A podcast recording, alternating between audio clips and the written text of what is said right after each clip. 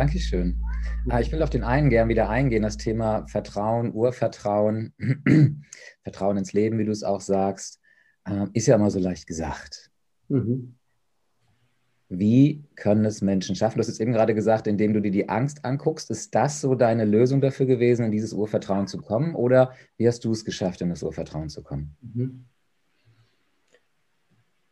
Ja, zum einen, indem ich komplett äh, direkt in die Gefühle eingestiegen bin, wenn sie hochkamen. Ähm, dass ich also versucht habe, im Hier und Jetzt zu bleiben und aus der Geschichte rauszugehen, die ich mir vorher immer gesponnen habe. Äh, was jetzt der andere hätte anders machen sollen oder was ich jetzt vermasselt habe. Ähm, war auch immer so ein kleiner innerer Kritiker da, weil ich so den Glaubenssatz hatte, bin ich gut genug. Deshalb habe ich, mich, habe ich meine Latte selbst sehr hoch gesetzt. Und das zu beobachten, ähm, war unglaublich wichtig. Ähm, wiederhol bitte nochmal die Frage. Ich glaube, ich bin gerade in eine andere Richtung. ähm, wie schaffst du es, ins Urvertrauen zu kommen? Urvertrauen, genau. Das war das Stichwort. Ähm, genau. Und der Punkt war, dass ich einmal eingestiegen bin in diese, äh, in die Gefühle raus aus dem Verstand und dann gab es den nächsten Schritt, dass ich erkannt habe, dass ich nicht dieses Ego bin, dass ich zwar glaube, ich bin dieser Steffen, der jetzt irgendwie handelt, der was tut, aber je tiefer ich äh, gekommen bin in Meditation, desto mehr war mir klar, dass dieses gedachte Ego, was sich so ab dem zweiten Lebensjahr überhaupt erst aufbaut, weil vorher bist du als Baby im Hier und Jetzt einfach präsent. Da gibt es keine Bewertung von ich hab's vermasselt oder der andere hat's vermasselt, sondern du bist einfach präsent. Da kommen Gefühle, du schreist, du bist sofort wieder in deiner Stille, wenn, wenn der Schmerz weg ist. Alles kann passieren und ab dem zweiten Lebensjahr beginnen, äh, es ist automatisiert, beginnen die Menschen dann immer mehr zu glauben, dass sie getrennt sind von, von außen, nachdem man immer wieder hört, du bist Steffen, Mama, Papa und irgendwann ist, ist dem, dem Kind ähm, dann eingebläut worden, ja, ich bin ein getrenntes Wesen und der entscheidende Moment für das Urvertrauen war, als ich gesehen habe, dass wir nicht so getrennt sind, wie ich die ganze Zeit davon ausging. Natürlich dachte ich, klar, wir haben unterschiedliche Körper und wir müssen ja alle getrennt sein, aber das, was wir wirklich sind, ist dieses reine Bewusstsein, was einfach die Welt wahrnimmt, durch meine Augen, durch meine Ohren, durch mich, durch diesen Körper-Geist-Mechanismus. Gibt es eine Instanz, die wahrnimmt? Das Bewusstsein nimmt wahr. Und dieses Bewusstsein, das durch mich wahrnimmt, ist das gleiche Bewusstsein wie das, das durch dich wahrnimmt und das gleiche wie das, was durch alle anderen Menschen wahrnimmt. Deshalb heißt es ja in den meisten Philosophien, wir sind alle eins, was ich vorher nicht kapiert habe. Aber es ist mir dann irgendwann wie Schuppen von den Augen gefallen, dass wir tatsächlich nicht getrennt sind. Das Bewusstsein nimmt nur wahr und bewertet nicht. Es ist wie eine Leinwand, auf der der Film abläuft und auf, dem, auf der Leinwand äh, gibt es Figuren, Schauspieler und die kommen in Gefühle und Horror und Romantik und Liebe und Angst. Alles wird kommen und wieder gehen. Aber die Leinwand, auf der sich alles abspielt, ist völlig unberührt. Ob da jetzt ein Horrorfilm läuft oder ein romantischer Film oder eine Komödie, spielt fürs Bewusstsein keine Rolle, spielt für die Leinwand keine Rolle. Die ist einfach nur da, die Leinwand und bietet die Möglichkeit, dass Dinge passieren im Bewusstsein. Und das war so deutlich, dass hier nicht die Instanz eines Handelnden ist, der jetzt dauernd entscheidet, links, rechts, oben, unten, sondern dass das Leben einfach durch mich fließt und dass alles, was an Gedanken und Gefühlen kommt, daher kommt, äh, was ich vorher schon erlebt hatte, weil alles, weil jede Reaktion, die ich jetzt habe, auf was im Außen, kommt daher, dass ich vorher schon 100.000 äh, Erlebnisse hatte mit äh, ähnlichen Situationen. Wenn jetzt jemand kommt und äh, brüllen würde, dann würde mein Gehirn sofort vergleichen, habe ich das schon mal erlebt.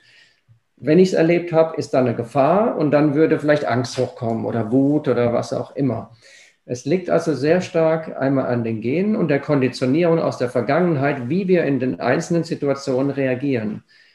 Und ich habe gemerkt, dass habe immer mehr gemerkt, dass dass ich nicht, dass es da kein Ich gibt, was die Entscheidung trifft, ja, jetzt gehe ich links oder rechts, sondern das ist wie ein Automatismus, der hier läuft.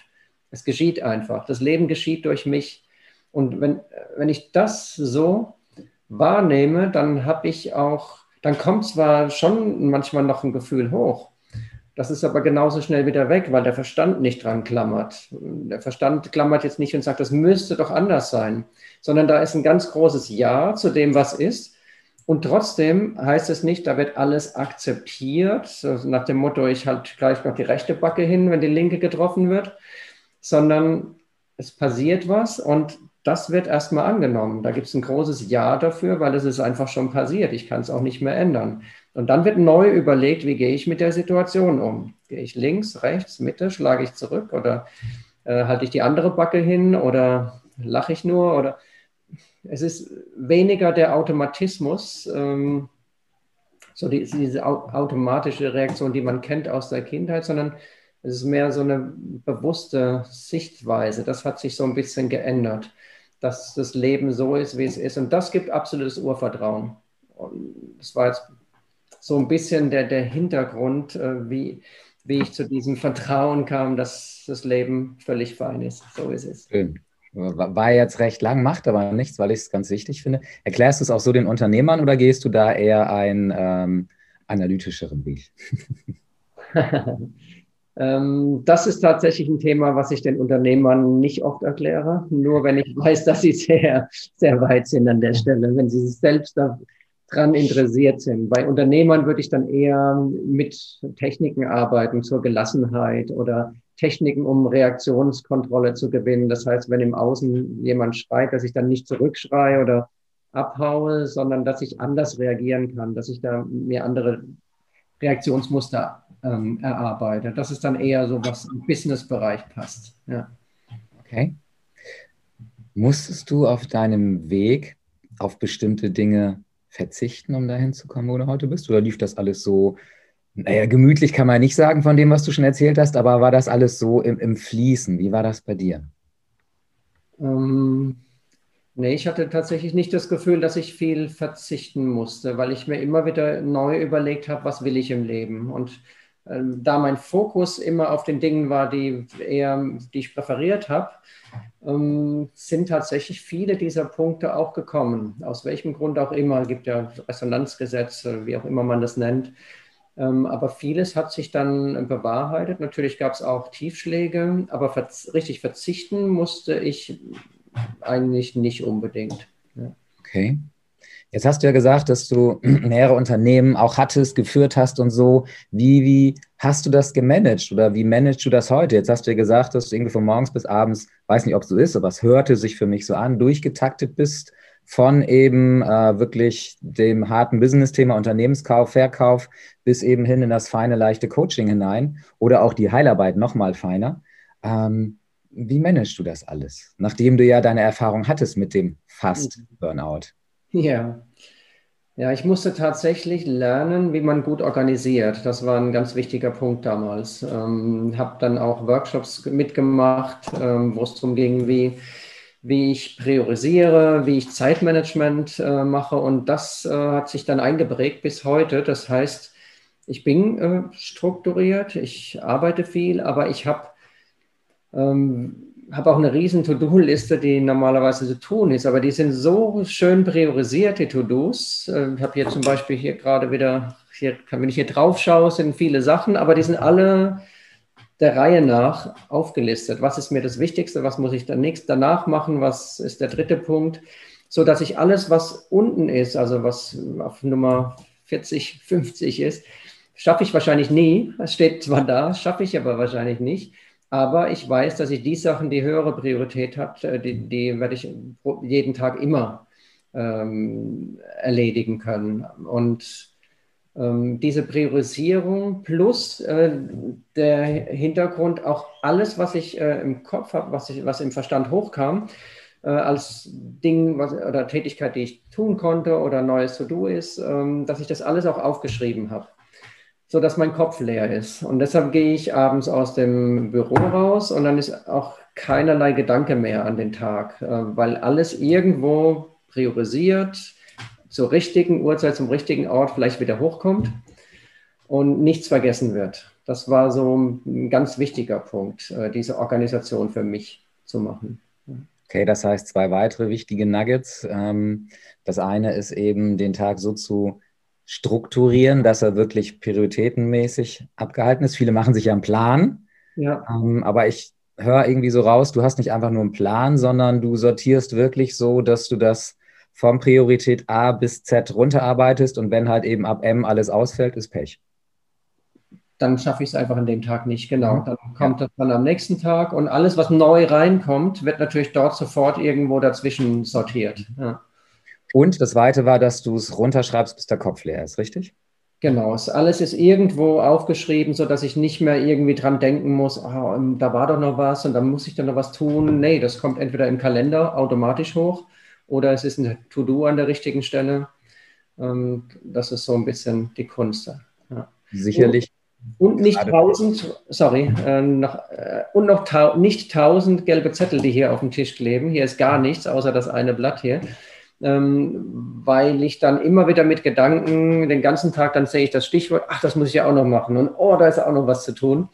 Ähm, das ist auch wichtig, dass alles leer ist und dass mein äh, wirklich, dass ich fokussiert bin auf dem, was ich jetzt in diesem Moment mache.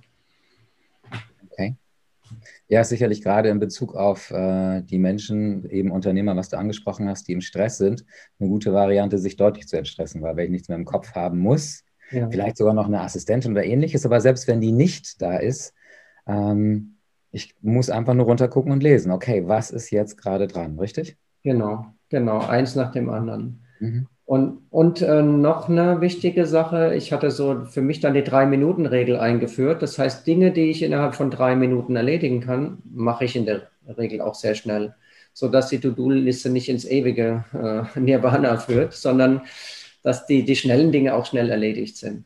Und die, die Dinge, die etwas mehr Aufmerksamkeit oder mehr Zeit bedürfen, die, die, da habe ich oft auch Blöcke während des Tages, äh, wo ich mir ein bisschen mehr in Ruhe bin, wo ich dann nicht gleichzeitig noch WhatsApp checke oder E-Mails lese, sondern dann habe ich auch, äh, dann auch immer eine Stunde wirklich nur an einem Thema. Dafür muss ich dann aber Blöcke reservieren. Das ist nicht so im normalen Tagesablauf immer möglich. Ja. Okay. Gibt es trotzdem irgendwelche Dinge, die dich immer wieder davon abhalten, auf Kurs zu bleiben? Ähm, ja, es kommen natürlich, und das ist unterschiedlich, immer äh, abwechselnd auch viele Anfragen rein und äh, dann wird es manchmal einfach sehr, sehr viel und dann muss ich dann ein bisschen äh, Nachtschicht einlegen und dann auch mal bis um ein oder zwei Uhr sitzen, aber das kommt zum Glück nicht so häufig vor. Ähm, aber eine andere Möglichkeit habe ich nicht, um dann vielleicht mal große Anfragewellen oder oder Arbeitsaufwand im MA kann ja auch mal ein großer Aufwand sein, dass ich eine Unternehmensbewertung mache und das kann auch schon ein paar Tage dauern. Da bleiben dann manche Sachen hängen. Das ist dann, ja, da sehe ich dann, wow, jetzt wird die Liste aber richtig lang und ich bin weit dahinter. Aber das ist dann so. Dann, ich kann es nicht ändern. Ja. Wie, wie machst du es dann in Bezug auf Privat und Familie?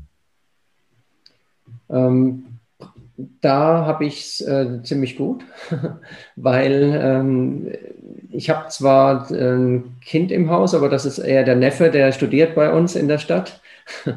Und der ist schon selbstständig ähm, und meine Frau, ich bin mit meiner Frau jetzt 22 Jahre zusammen, also die hat völlig, völligstes Verständnis, wenn ich dann halt mal ein bisschen weniger Zeit habe. Und weiß aber, dass ich in anderen Momenten, dass wir dann auch viel Zeit auch zusammen genießen können. Aber da ist nicht mehr diese Erwartung da, du musst jetzt für mich da sein. Und das ist, deshalb habe ich da schon ein bisschen, äh, ein bisschen Glück. Ich weiß, wie es in anderen Familien oftmals ist. Das ist nicht ganz so einfach, vor allem wenn es Kinder gibt. Ähm, da wird es dann oft ein bisschen komplexer. Ist das, ich, ja. habt ihr beide darauf hingearbeitet? Äh, wir haben darauf hingearbeitet. Das heißt, wir waren natürlich viel auch mit unserem inneren Kind äh, in Verbindung, mit den inneren Wunden, mit Verlustangst, mit, äh, mit dem Thema Respekt, Wertschätzung. Und das kam alles irgendwann hoch. Wir haben viel davon zusammen gemacht. Das war ein großer Vorteil. Und daher haben wir auch viel Verständnis für den anderen. Wir wissen, was den anderen in der Kindheit getriggert hat und wissen auch, warum vielleicht plötzlich aus dem Nichts eine Reaktion kommt. Und dann kann man damit ganz anders umgehen. Ja. Okay. Ja, es, deswegen habe ich es ganz bewusst gefragt, weil es ja immer so leicht gesagt, ja, meine Partnerin hat Verständnis dafür, aber irgendwann ist äh, alles Verständnis auch mal zu Ende. Wenn ja. ich aber weiß, wenn ich den anderen kenne und genau weiß, wo seine Verletzungen oder ähnliches sind, dann macht es das natürlich viel, viel leichter, das auch entsprechend anzusprechen. Ja, absolut. Das, deshalb hat es immer von Vorteil, wenn zwei, ähm, wenn beide auf irgendwie einer ähnlichen Bewusstseinsebene sind äh, und sich deshalb auch verstehen. Also hat einen ähm, riesen Vorteil. Ja. Okay. Wenn du das Rad der Zeit nochmal zurückdrehen könntest und mit dem kleinen Steffen reden, was würdest du ihm heute sagen? Was, was könnte er vielleicht anders machen? Wenn ich heute mit ihm sprechen würde, würde ich sagen, dass er sich nicht so stressen soll, ähm, immer zu performen und gut genug zu sein, sondern dass er einfach mehr entspannen kann und genießen kann, was das Leben so bringt. Das wäre so die, die Quintessenz von allem, ähm, weil wir uns zu viel Kopf machen, was die anderen von uns denken. Und immer im Vergleich sind. Ich war auch oft im Vergleich. Ich bin in der Familie aufgezogen, die so ein bisschen leistungsorientiert war.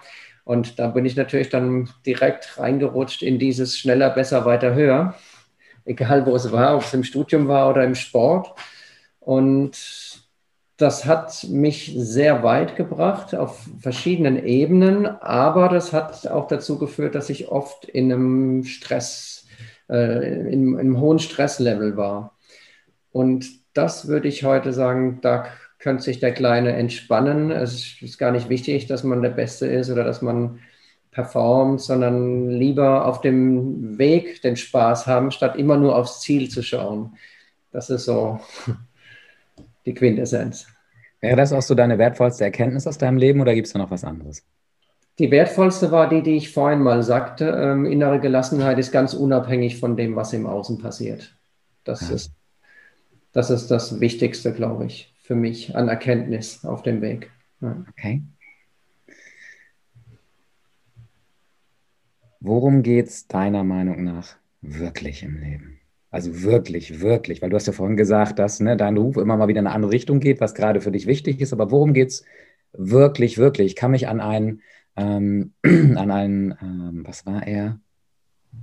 Äh, Unternehmensberater, wie auch immer, mal erinnern. Ich weiß leider seinen Namen nicht mehr. Als ich mich ganz zu Beginn mal mit, mit Wirtschaft und Spiritualität beschäftigt hat, der hat Menschen auch immer die Frage gestellt, worum geht es wirklich, wirklich im Leben? Mhm. Ja, wirklich, wirklich geht es darum, dass wir erkennen, dass wir gar nicht getrennt sind. Und alles andere ist eine Spielwiese, auf der wir sein können, auf der wir spielen, ob man jetzt im Business ist, ob man, ob es privat ist, in der Beziehung, äh, in allen Situationen des Lebens. Das kommt und geht. Aber das Einzige, was bleibend ist, ist das, was wir wirklich tief drin sind, unser wahres Selbst zu erkennen. Weil alles andere ist vergänglich. Die Gedanken kommen und gehen, die Gefühle kommen und gehen die Persönlichkeit existiert nicht so, wie wir sie glauben, dass sie existiert. Alles, was materiell ist, an Stoffen äh, kommt, irgendwann ist vielleicht auch mal verwest oder geht wieder. Materielles kommt und kann aber wieder gehen. Aber das, was immer da ist, ist dieses äh, reine hohe Bewusstsein, das einfach nur wahrnimmt. Das Wahrnehmende ist immer da. Und ich denke, es geht wirklich, wirklich, wirklich tief in uns drin darum, dass die Illusion zu durch, durchschauen dass wir getrennte Egos sind. In dem Moment, wo diese Illusion durchschaut ist, ist das Leben einfach, ja, ganz relaxed. Es ist einfach. Und dann ist auch diese Verbindung da, die Verbindung zum höheren Selbst, Verbindung zu, zum Göttlichen, zum höchsten Bewusstsein, wie auch immer man da, dazu sagt in jeder Philosophie. Aber fast alle in ihren Religionen oder Philosophien haben das auch als Ziel. Christen sagen ja, Königreich des Himmels äh, ist auch diese Verschmelzung oder Nirvana oder Samadhi oder überall gibt es dieses Verschmelzen mit allem, was ist, dieses Einssein. Das ist das, was ich denke, was, um was es eigentlich geht. Alles andere ist ein Spielchen. Okay. Hast du noch ein, zwei Dinge, äh, die die Leser oder auch Zuschauer von deinem Know-how bzw. deinen Erfahrungen lernen können? Wie lange haben wir noch Zeit? ähm, ja, bezüglich dieses, ähm, dieses Spiels, über das ich jetzt gesprochen hatte, ähm, weil, weil ich ja vorhin sagte, ich habe für mich immer äh, überlegt, was mache ich in meinem Leben, was ändere ich, macht alles noch Spaß, was ich möchte, habe mir auch Visionen gesetzt und Ziele gesetzt und es hat auch irgendwie gut funktioniert. Aber später habe ich dann gemerkt, ja, ähm, das ist schön. Das gibt natürlich eine Art Resonanzgesetz. Hier in der Dualität äh, funktioniert das auch, dass ich einen Gedanke habe und es wird was ausgelöst. Ich denke an eine Zitrone und der Speichelfluss äh, wird angeregt, zum Beispiel. Äh, Gedanken spielen schon eine große Rolle. Ähm, aber als ich dann erfahren habe, dass ich nicht der Handelnde bin, ähm, hat sich das so ein bisschen geschnitten mit dem, ja, ich habe kann Ziele, Visionen äh, aufbauen und dann laufe ich dafür und gehe kleine Teilschritte und erreiche dann, was ich möchte. Ähm, das hat sich erst so ein bisschen gebissen, äh, bis mir klar war, es muss sich nicht beißen an der Stelle, sondern ich habe jetzt immer noch irgendwelche Präferenzen oder Dinge, wo ich denke, wow, ja, das könnte ich jetzt äh, auf die Beine stellen. Ich arbeite zwar jetzt weniger mit den Zielen, wie ich es früher machte. Das hat sich irgendwie äh, verlaufen. Das geht es mehr in den Flow, was kommt. Wer zeigt sich jetzt, welche Situation kommt und ich fließe mit dem Leben. Aber trotzdem ist es ähm, äh, nicht beides ausgeschlossen. Das heißt, ich könnte trotzdem Ziele haben, Visionen verfolgen, den Weg danach ausrichten, Kraft der Gedanken, Mentaltraining etc. Aber das, was ich früher nicht gemacht habe, ist der nächste Schritt, wenn ich diese Vision aufbaue, sie sofort auch wieder loszulassen. Für mich heißt es no attachment to the outcome, also keine Erwartung, dass das Leben mir genau das bringt, was ich jetzt manifestiere. In dem Moment verbinde ich beide Konzepte wieder. Ich kann als Handelnder, sogenannter Handelnder, illusionärer Handelnder, Dinge tun und äh, Präferenzen verfolgen, Ziele, Visionen haben. Aber in dem Moment, wo ich weiß, tief dahinter, dass ich gar nicht der Handelnde bin, dass das Leben sich durch mich lebt und eh die Dinge kommen, die kommen sollen, in dem Moment kann ich das auch loslassen. Dann spiele ich das Spiel hier mit von, ja, ich bin der Handelnde, ich spiele das als Schauspieler mit. Und das ist auch schön, macht auch Spaß, kann auch kreativ sein, wohl wissend im Unterbewusstsein, dass ich es gar nicht beeinflussen kann, dass das Leben sich selbst lebt. Ob ich jetzt da bin als Ego oder nicht, spielt es keine Rolle. Und das war der entscheidende Punkt, wo ich dann dieses No Attachment to the Outcome integriert habe in mein Leben und das ändert dann alles.